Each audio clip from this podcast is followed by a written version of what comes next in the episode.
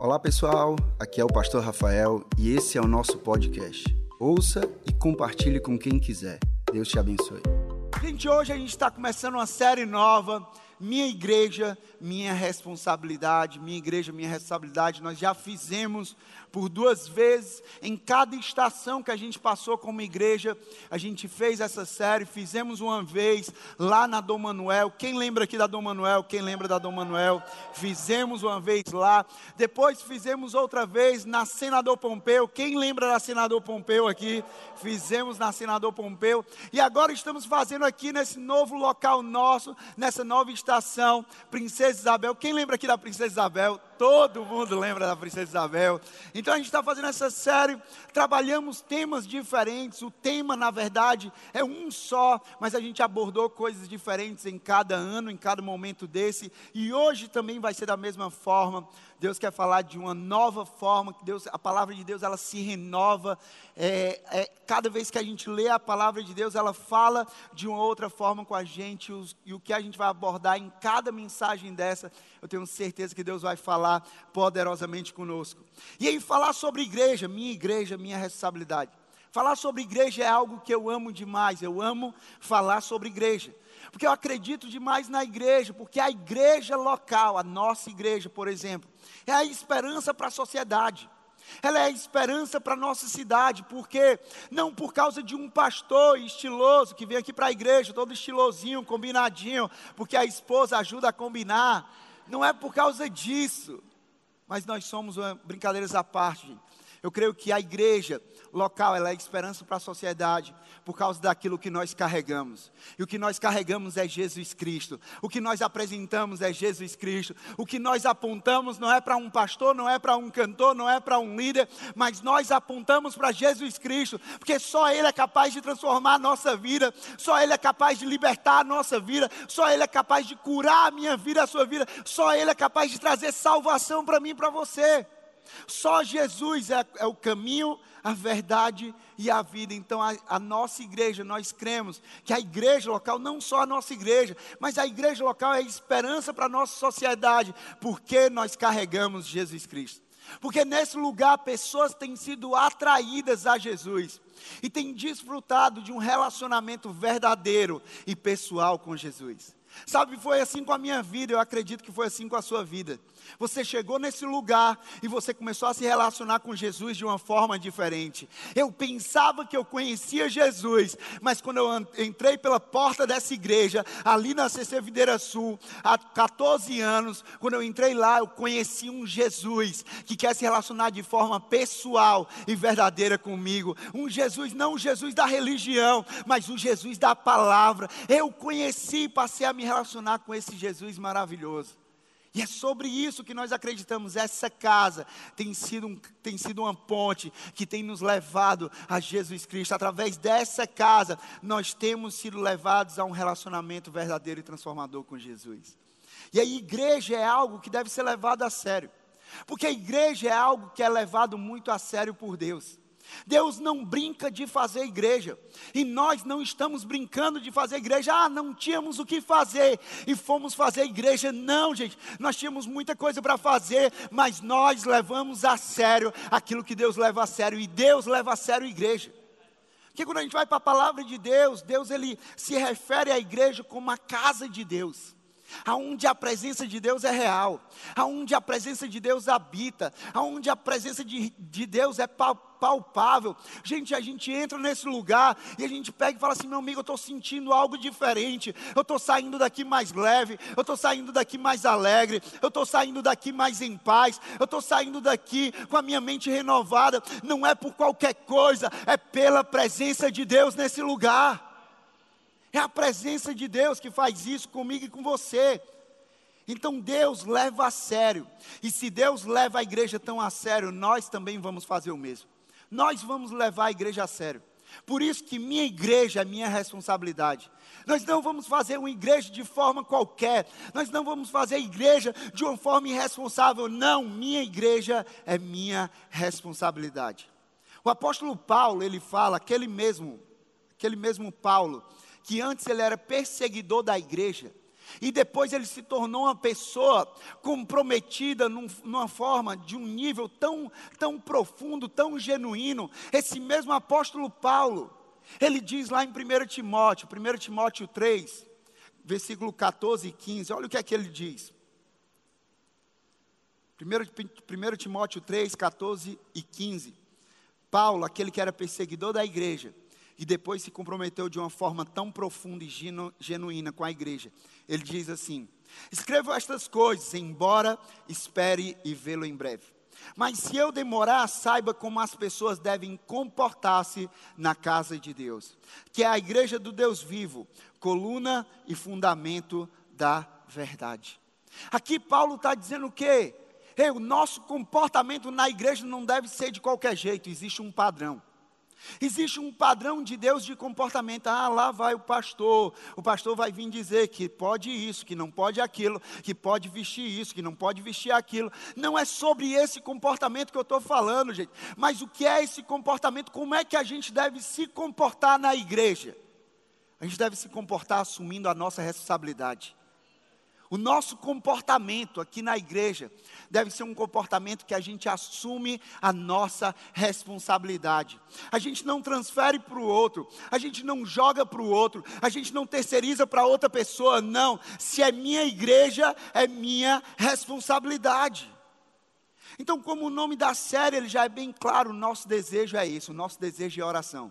Que nós possamos sair desses domingos assumindo ainda mais a nossa responsabilidade Pois Deus, Ele nos chamou e Ele também nos confiou responsabilidades que Ele espera que sejam cumpridas.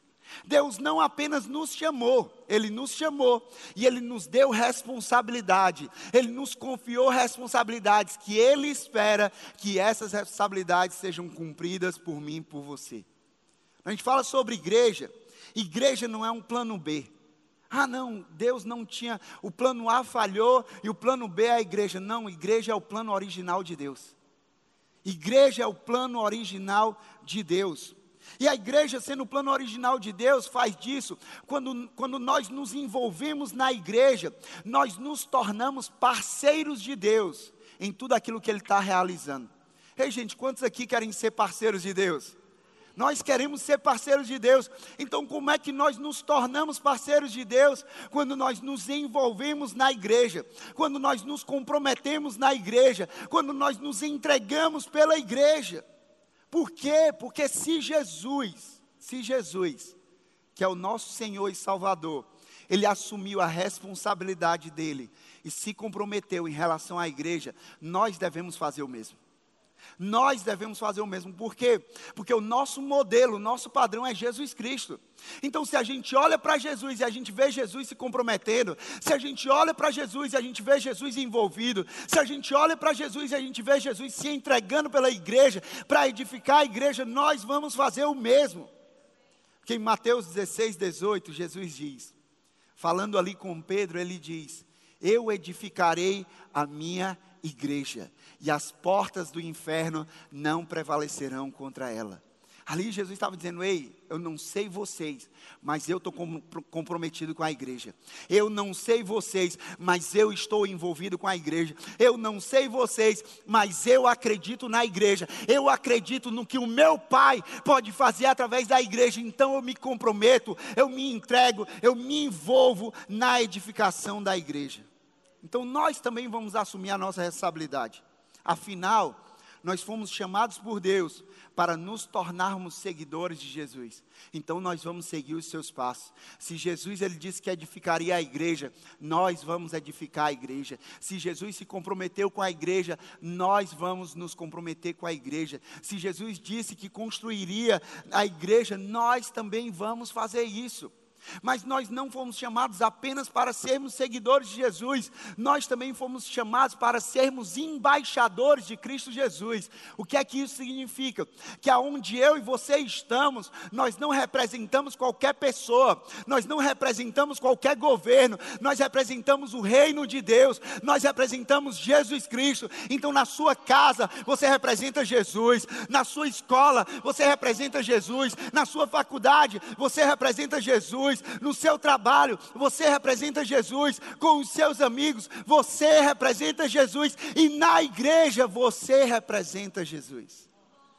Mas nós fomos chamados para nos tornarmos seguidores de Jesus, nós fomos chamados para sermos embaixadores de Cristo Jesus, mas também nós fomos comissionados por Jesus Cristo. Nós fomos comissionados quando ele morreu, ressuscitou, apareceu aos discípulos, e aquela comissão foi para os discípulos, mas também foi para mim para você. Ele diz: agora vão por todo o mundo e preguem o evangelho a todas as nações, a todas as pessoas, ensinando-os a obedecer às minhas palavras e batizando em nome do Pai, do Filho e do Espírito Santo. Nós fomos comissionados por Jesus para uma missão. Eu e você, nós temos uma missão. Nós não vivemos de qualquer jeito. Nós não vivemos, ah, deixa a vida me levar. Não, meu amigo. Eu tenho uma missão. Eu tenho um propósito. Eu tenho uma direção. Eu tenho uma visão. E isso envolve a igreja. Essa missão envolve a igreja. Dessa forma, não tem como fugir. Nós fomos chamados para uma vida de responsabilidade e uma vida de comprometimento. Ah, Rafael, mas eu não gosto de responsabilidade, eu não gosto de comprometimento. Deixa eu te falar uma coisa: não tem como você ter uma vida, viver a vida que Jesus tem para você e você viver de uma forma irresponsável.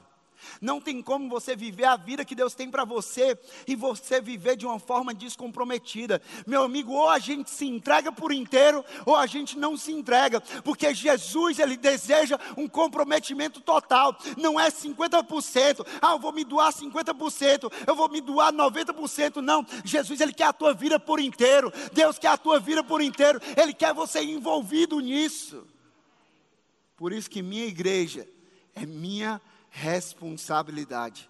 Se eu entendo isso, isso vai exigir de nós o entendimento também de que a visão da igreja vai ser a minha visão. Se é minha igreja, não é a igreja do pastor Costa Neto. Não, a igreja não é do pastor, a igreja é de Jesus. E quando nós entendemos isso, isso se torna a minha igreja também, não. Quantos aqui dizem que essa é a sua igreja? Quantos dizem? Então, se é a nossa igreja, é a minha igreja, é a sua igreja, aqui também precisa essa visão, precisa ser a sua visão. Essa visão precisa ser a minha visão, não é a visão do pastor Costa Neto. Sim, nós cremos que Deus deu a visão para essa igreja, para o nosso pastor, mas nós precisamos nos apropriar dessa visão. Não, essa visão é a minha visão, por quê? Porque essa é a minha igreja, essa é a minha igreja. Eu vou abraçar essa visão, eu vou abraçar aquilo que a gente vê como igreja, para o futuro dessa igreja, eu vou viver essa visão. Isso tudo por quê? Por que, que precisa ser a minha visão? Ah, a visão da igreja precisa ser a minha visão, por quê? Porque uma igreja, ela não começa em um prédio ou uma estrutura, mas a igreja, ela começa em uma visão de Deus. A igreja, ela não começa em um prédio, uma estrutura. Não, a igreja, ela começa em uma visão de Deus. O exemplo disso é o que a gente está passando agora como Maracanaú. CC Videira Maracanaú não existe ainda uma estrutura, não existe ainda um som, não existe ainda um púlpito, talvez, não existem algumas coisas, mas existe uma visão de Deus. A igreja ela não começa de um palco, a igreja ela não começa de uma estrutura, a igreja ela não começa de uma iluminação, a igreja ela começa de uma visão de Deus. Sim, nós vamos ter tudo isso, por quê? Por causa de uma visão. Se nós vamos ter uma estrutura boa, por quê? Por causa de uma visão. Se nós vamos colocar ar-condicionado, por quê? Por causa de uma visão. Se vai ter iluminação, por quê? Por causa de uma visão. Vai ter voluntário, por quê? Por causa de uma visão. Vai ter a 13, por quê? Por causa de uma visão. Vai ter Videira Kids, por quê? Por causa de uma visão. Vai ter Inspire, vai ter Somos Um, por quê? Por causa de uma visão. Abacuque 2, versículo 2 e versículo 3 diz assim: Vocês estão comigo, amém? amém. Você está recebendo, amém? amém? Abacuque 2, 2 e 3 diz assim: Então o Senhor me respondeu: Escreva claramente a visão em tábuas, para que se leia facilmente. Pois a visão aguarda, pois a visão aguarda um tempo designado. Ela fala do fim e não falhará. Ainda que demore, espere porque ela certamente virá e não se atrasará. Escreve a visão. Escreve a visão. Por isso que nós temos uma visão clara. Nós temos uma visão dada por Deus para a nossa igreja. E se é uma visão para a nossa igreja, é uma visão para mim e para você. E isso que a gente vai falar aqui também se aplica a uma visão para a sua família, também se aplica a uma visão para o seu casamento, também se aplica a uma visão para a sua vida profissional. Nós não precisamos limitar somente a igreja, mas isso aqui é princípio de Deus, visão para a nossa vida. Eu amo uma definição do Bill Hybels, que diz que visão é um retrato do futuro que produz paixão nas pessoas. Visão é um retrato do futuro que produz paixão nas pessoas. A gente enxerga o futuro e aquilo ali produz paixão em nós, paixão para a gente se mover, paixão para a gente se entregar, paixão para a gente se envolver, paixão para a gente se comprometer, porque a gente enxerga o futuro, a gente não enxerga somente o aqui e agora, mas a gente enxerga além. A minha pergunta para você é: qual é o retrato do futuro que você enxerga aqui? Qual é o retrato do futuro que você enxerga nessa igreja? Porque eu não enxergo essa igreja somente, eu, Rafael, como pastor dessa igreja, eu não enxergo essa igreja do jeito que está. Eu já enxergo essa igreja pronta. Eu já enxergo essa igreja com todas as salas, com todos os ambientes, eu já enxergo essa igreja não somente com, com as pessoas que a gente tem hoje, mas eu enxergo essa igreja com muito mais pessoas, por quê? Porque a sua família, são os seus amigos, são os seus vizinhos que vão estar aqui. É esse retrato do futuro. Eu lembro muito bem que quando a gente estava lá no, na Senador Pompeu, quando a gente entrou naquele lugar em 2018, e aí a gente começou a olhar aquele lugar, aquele lugar todo depredado, não tinha nada. E aí eu comecei a olhar assim, eu falava, o pessoal estava comigo, eu dizia, não, aqui vai ser o palco, ali vai ser uma sala, ali vai ser o kids, aqui vai ser o lounge, aqui vai ser isso, as salas pastorais vão ser ali. Eu comecei a dizer, eu acho que o pessoal pensava assim, não, Rafael está ficando doido. O pastor está ficando doido. Mas, gente, é porque a gente não enxerga somente o aqui e agora. A gente tem uma visão de futuro, uma visão dada por Deus. Nós sabemos aonde Deus quer nos levar. Nós sabemos o que Deus quer fazer através dessa igreja. E por que a importância de falar sobre visão, gente? Por que começar essa série falando sobre visão? Porque sem visão o povo se perde. Sem visão o povo perece. Se você não tiver uma visão de Deus para o seu casamento, seu casamento se perde. Se você não tiver uma visão de Deus para a sua família, a sua família se perde. Se você não tiver uma visão de Deus para o seu trabalho, o seu trabalho se perde. Se, eu, se a gente não tiver uma visão de Deus para a nossa igreja, a nossa igreja se perde. Porque sem visão, qualquer direção vai parecer boa e correta. Sem visão, a gente vai aceitar qualquer coisa. Sem visão a gente vai abraçar qualquer coisa. Sem visão a gente vai aderir qualquer coisa. E isso eu repito, não é só para a igreja, para a nossa vida como um todo. Nós vamos aceitar qualquer coisa. E você não foi chamado para aceitar qualquer coisa, você foi chamado para aceitar aquilo que vem de Deus. Você não foi chamado para viver qualquer vontade, você foi chamado para viver a vontade de Deus, que é boa, perfeita e agradável. Provérbios 29, 18 diz assim: Provérbios 29, 18. Onde não há revelação divina, visão, o povo se desvia.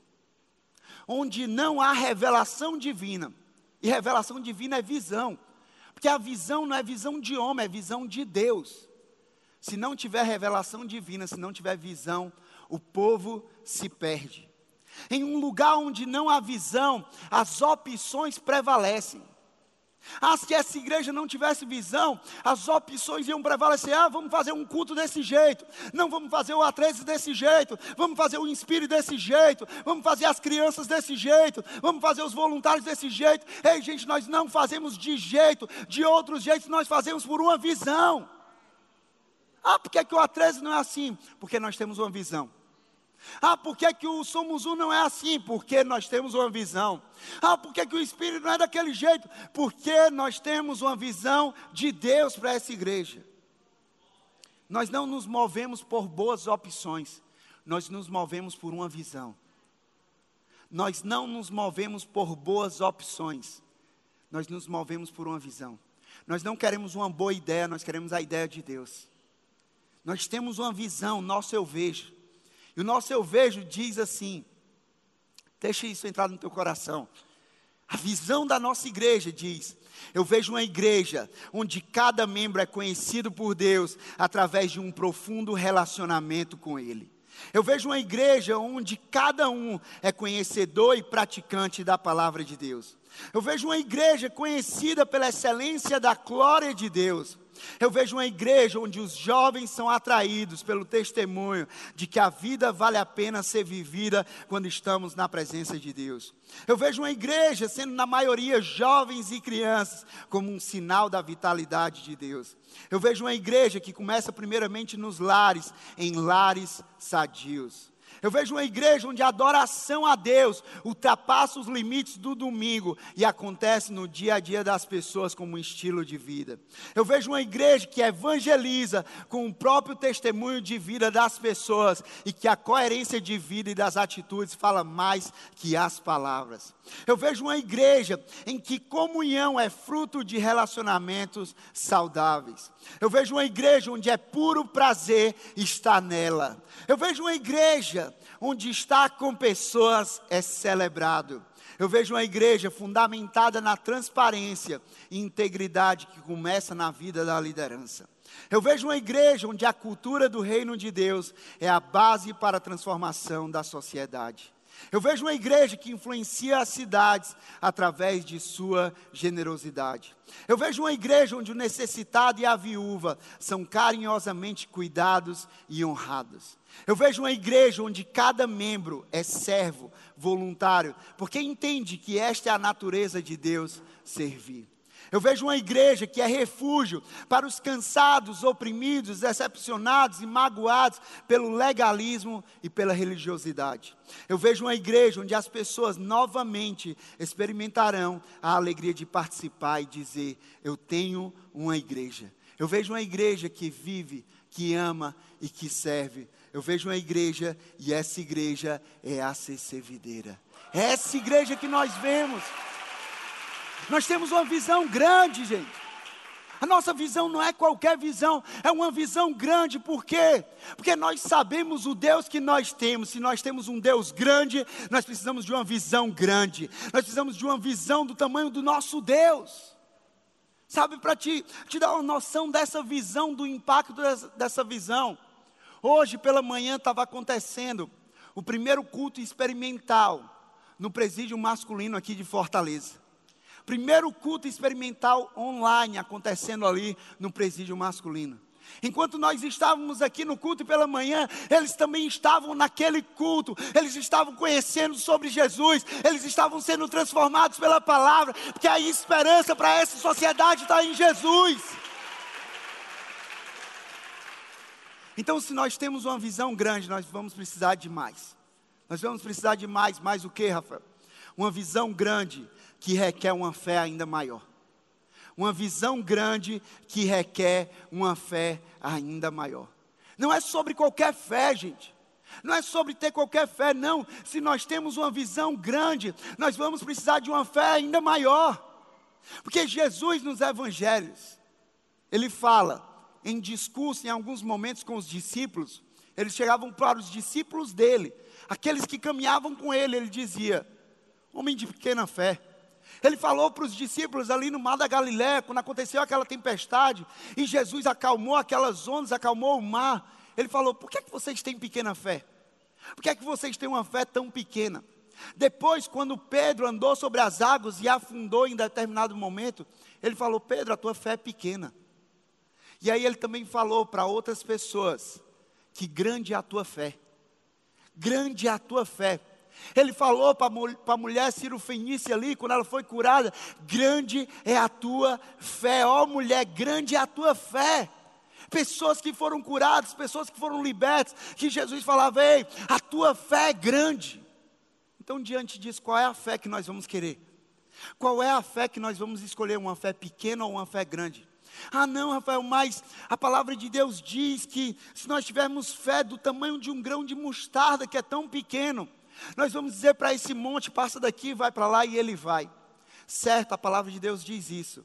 Mas nós precisamos nos limitar a uma fé desse tamanho, ou nós podemos ter uma fé ainda maior? Porque para a visão que Deus tem para a nossa vida, não é só para mover um monte, é para mover uma cidade, é para mudar uma nação, é para mudar famílias, é para alcançar gerações. Então não é sobre uma visão pequena, mas é sobre uma visão grande. Nós precisamos, nós temos uma visão grande, nós precisamos de uma fé ainda maior. Hebreus 11, 1 a 3 diz: Hebreus 11, 1 a 3. Ora, a fé é a certeza daquilo que esperamos e a prova das coisas que não vemos. Pois foi pela fé, por meio dela, que os antigos receberam um bom testemunho.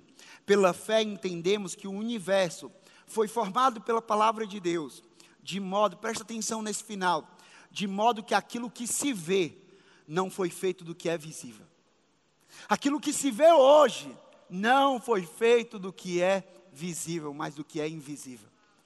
Sabe, eu creio nisso, nessa palavra, essa fé ainda maior, quando a gente olha aqui para a nossa igreja e a gente não vê nada, aquilo ali, esse nada, é matéria-prima para o milagre de Deus, porque a gente pode não ver ainda o auditório, a gente pode não ver ainda uma sala, a gente não pode ver ainda o Videira Kids, mas Deus, Ele vai trazer à existência cada detalhe dessa igreja. Ele é poderoso para trazer, para tornar daquilo que é invisível, tornar isso visível. O que é invisível aos nossos olhos vai se tornar visível. O que é invisível aos nossos olhos vai se tornar visível. Porque olha o que é que ele diz lá em Salmos 33, versículo 9.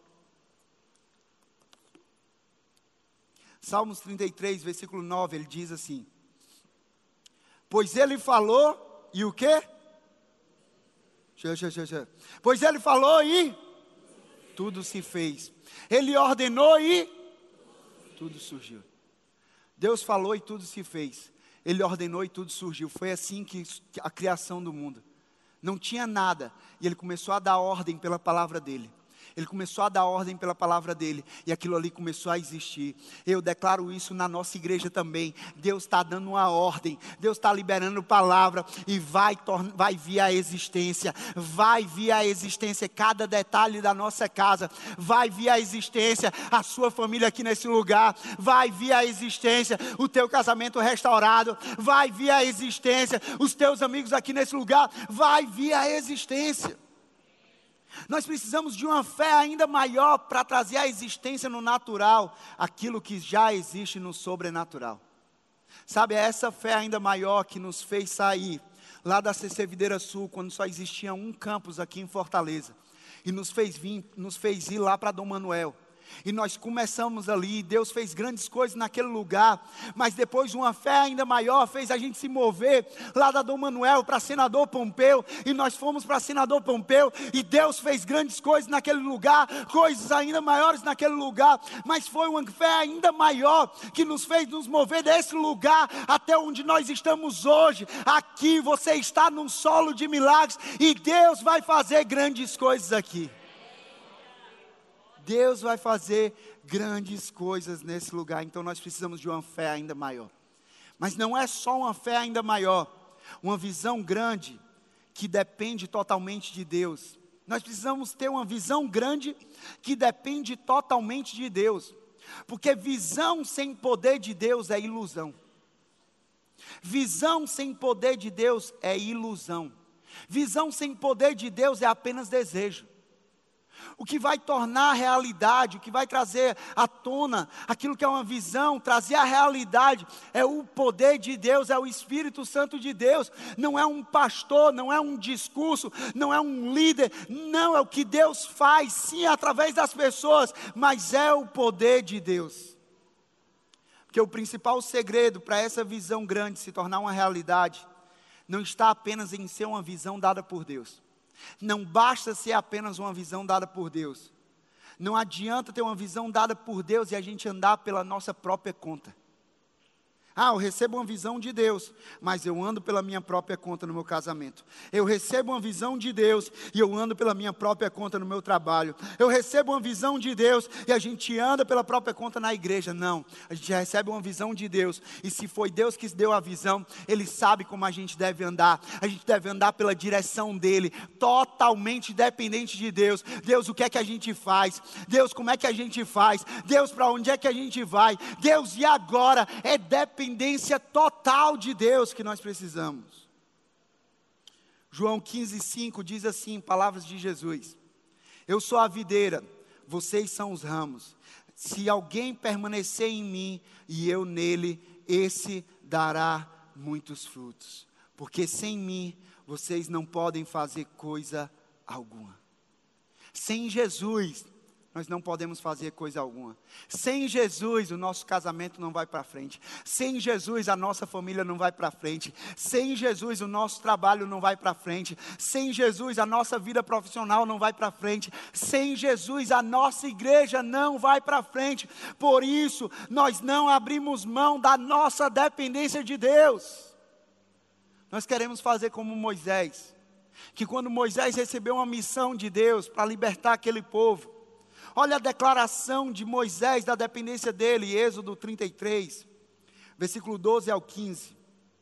Êxodo 33, versículo 12 ao 15 diz assim: Disse Moisés ao Senhor: Tu me ordenaste, conduz esse povo, mas não me permite saber quem enviarás comigo. Disseste: Eu o conheço pelo nome, e de você tenho me agradado. Se me vês com agrado, revela-me os teus propósitos para que eu te conheça e continue sendo aceito por ti. Lembra-te de que esta nação é o teu povo. Respondeu o Senhor: Eu mesmo o acompanharei e lhe darei descanso. Olha esse final, que é que Moisés declara. Então Moisés lhe declarou: Se não fores conosco, não nos envie. Deus, se o Senhor não for conosco, nós não iremos. Sabe, essa é a nossa oração. Esse, esse é o nosso desejo, essa dependência total. Deus, se o Senhor não for conosco, nós não iremos. Nós não iremos para um culto, nós não iremos fazer um culto, nós não iremos fazer uma atividade, nós não iremos expandir. O que faz a gente expandir, o que faz a gente fazer um culto, o que faz a gente fazer um ministério, o que faz a gente fazer um grupo de crescimento, é a presença de Deus, a gente saber, Deus, o Senhor está conosco o que fez a gente se mover em plena pandemia. Quando as pessoas diziam assim: não está tudo parado. Não, o reino de Deus não para. Pode tudo parar, mas o reino de Deus não para. Deus pegou nesse momento e levou a gente para uma expansão, para um lugar muito melhor do que onde nós estávamos. Um lugar que hoje nós já estamos alcançando muito mais gente do que nós alcançávamos lá. Sabe, é essa visão a gente falar assim, Deus, se o Senhor não for, nós não iremos. Mas também o contrário, Deus, se o Senhor for com a gente, a gente vai para cima e com tudo. Sabe o que, o que trouxe total paz para a gente vir para esse lugar? Quando foi em minha mudança, a gente comunicava para as pessoas e, o pessoal falava assim: o pastor Rafael está doido. Acabou de mudar, faz dois anos, já está mudando para outro canto. E o pessoal me mandava mensagem, pessoas de outras cidades, dizendo assim: o que é que aconteceu? Tá maluco? Não, gente. É visão de Deus. E a gente sabe que Deus está nesse negócio. A gente sabe que Deus está indo à frente. E se Deus está indo com a gente, a gente vai para cima e com tudo. Se Deus está indo com a gente, a gente vai para cima e com tudo. Porque se Deus deu uma visão grande, Deus também vai prover a, a grandeza aqui para esse lugar. Se Deus deu uma visão grande, nós vamos ter uma fé ainda maior. Nós vamos depender totalmente dEle. Porque Ele vai prover todas as coisas nesse lugar. E Ele vai usar a minha vida e a sua vida.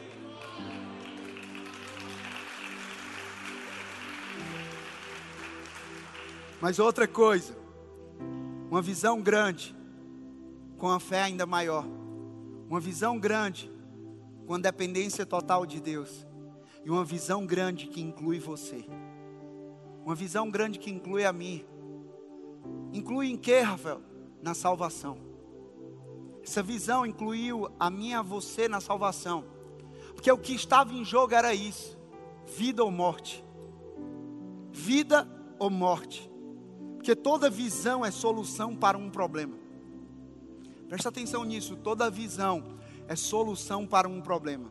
E a visão de Deus para a humanidade foi a solução para o problema chamado pecado. A visão de Deus naquela cruz foi a solução para o problema chamado pecado.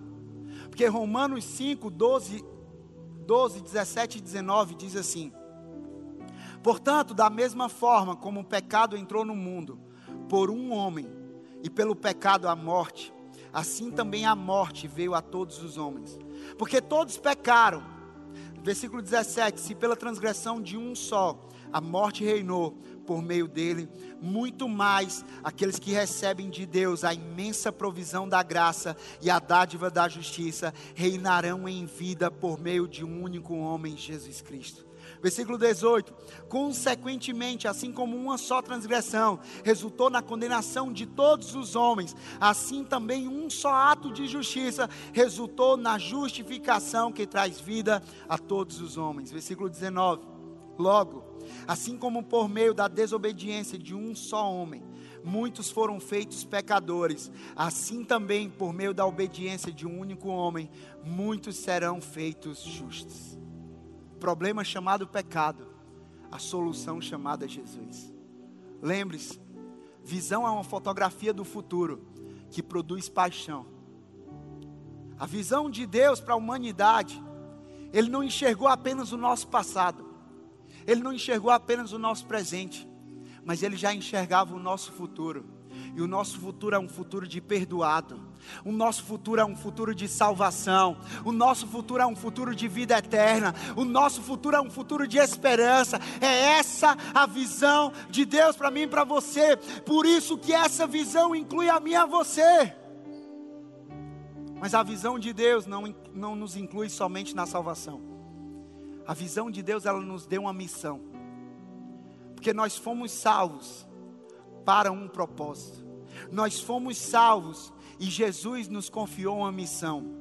Nós fomos alcançados para alcançar outros. Nós fomos levantados para levantar outros. Nós fomos curados para curar outros. Nós fomos transformados para transformar outros. Nós fomos salvos para salvar outros. Não por merecimento nosso, mas pela graça de Deus. Não é poder nosso, é poder de Deus. Mas Ele escolheu fazer através da minha vida e da sua vida, através da igreja. Ele tem realizado, Ele tem alcançado através da igreja, é um privilégio. Deus conta comigo, Deus conta com você. Ele não abre mão de ter a mim e a você nesse plano, nesse envolvimento, nessa responsabilidade, fazendo parte de tudo isso. Por isso nós precisamos com urgência assumir a nossa responsabilidade. Minha igreja é minha responsabilidade. Como igreja, como igreja, nós não estamos aqui a passeio. Como igreja, nós temos um Deus para amar e adorar. Como igreja, nós temos pessoas para servir. Como igreja, nós temos um evangelho para pregar. Como igreja, nós temos uma cidade para cuidar. Como igreja, nós temos pessoas perdidas para encontrar. Como igreja, nós temos corações feridos para curar. Como igreja, nós temos famílias para restaurar. Como igreja, nós temos crianças para ensinar. Como igreja, nós temos escolas e faculdades para alcançar. Por isso que nós precisamos assumir a nossa responsabilidade. Minha igreja é minha responsabilidade. A visão dessa igreja é a minha visão. Sabe, eu quero te convidar a você ficar de pé no teu.